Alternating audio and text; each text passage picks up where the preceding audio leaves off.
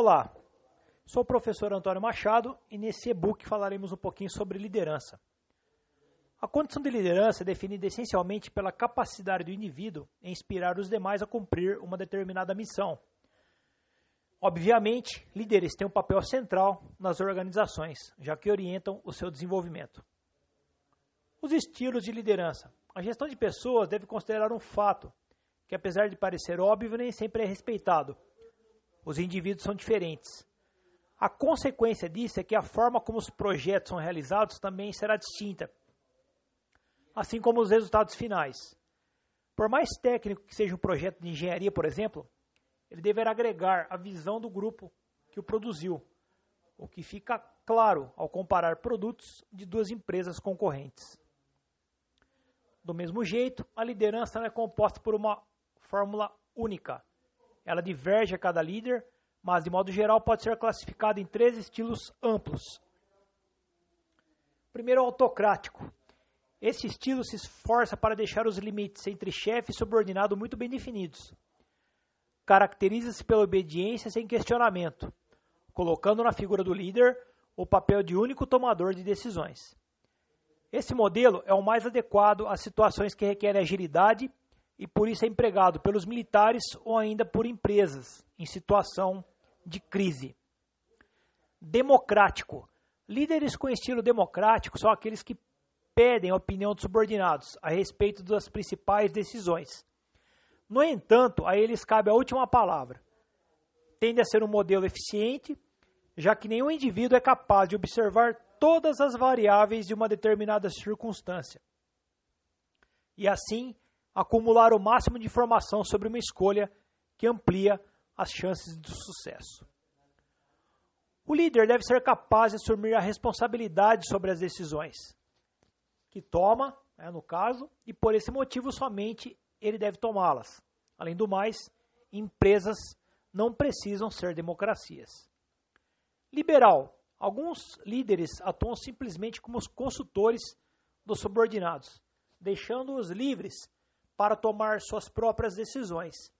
Esse é o estilo liberal e tende a funcionar melhor nos contextos de que não existe relação formal de subordinação, como em projetos de voluntariado ou entre colegas com o mesmo nível hierárquico.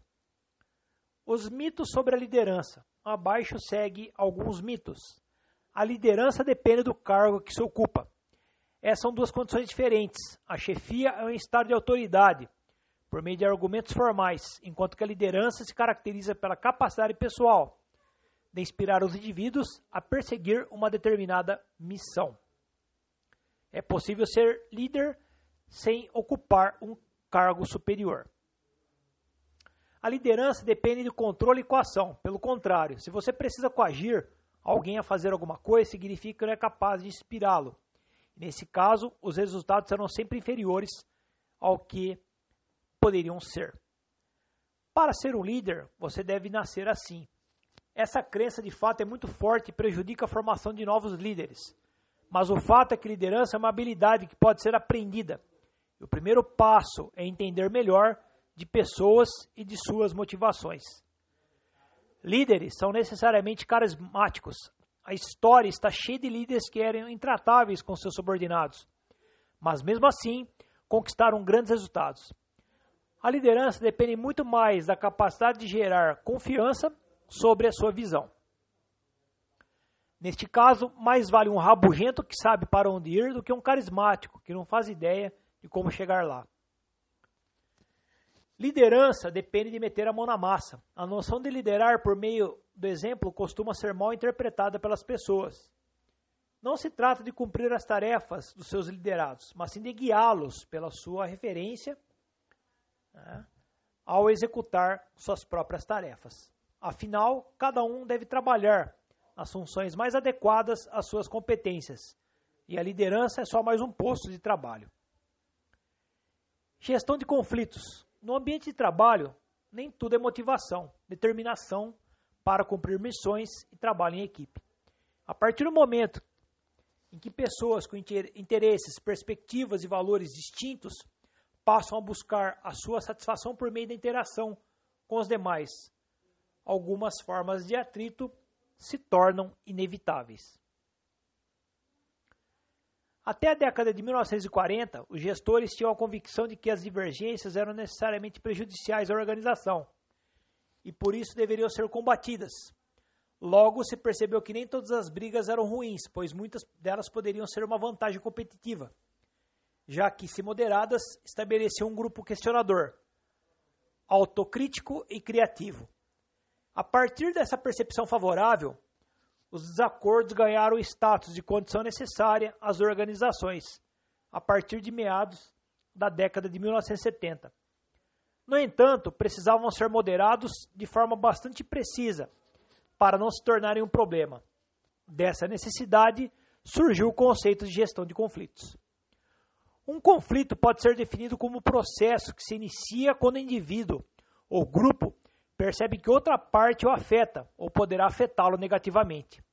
A partir dessa perspectiva, é possível estabelecer três modalidades essenciais: conflito de tarefa, refere-se às discussões sobre o conteúdo e os objetivos do trabalho realizado.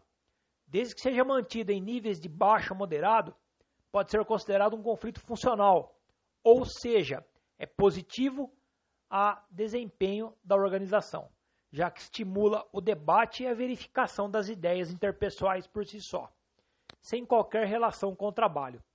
E na maioria das vezes disfuncional, ou seja, prejudica as organizações. Conflito de processo. Quando há divergência sobre a forma como o trabalho deve ser realizado, o assunto é discutido por meio dos conflitos de processo. São funcionais, desde que mantido nos níveis mais baixos para evitar que evoluam para o lado pessoal ou que coloque a função dos colaboradores em dúvida. Práticas de gestão de conflitos. Algumas posturas devem ser assumidas com a finalidade de moderar o nível de conflito dentro das organizações ou da organização. Antecipação significa obter e avaliar as informações que possam indicar a formação de conflitos, como reclamações ou falhas que levem a essa condição. Prevenção: como gestor, você deverá estabelecer estratégias para evitar os conflitos antes que eles aconteçam o que reitera a importância da fase de antecipação. Identificação. O gestor deverá ficar atento para identificar qual dos três tipos de conflito está se desenvolvendo. Se for de relacionamento ou de processo, a luz amarela se acende, indicando que medidas devem ser tomadas, no caso agora. Né? Gestão trata-se de trabalhar para trazer o trabalho a uma perspectiva racional, já que os atritos estão quase sempre associados a uma visão emocional dos fatos. É comum que as pessoas considerem as críticas às suas ideias como críticas a si mesmas. A consequência disso é que, por mais que elas percebam que estão erradas, continuem tentando impor a sua ideia, como se defendessem a si mesmas. Solução, por fim, é preciso reagir para solucionar a questão. Concentre-se em encontrar uma solução em vez de culpados. Conduza um diálogo produtivo. Com isso a gente finaliza o nosso e-book aqui, o nosso estudo. Espero que tenham gostado. Muito obrigado e até a próxima.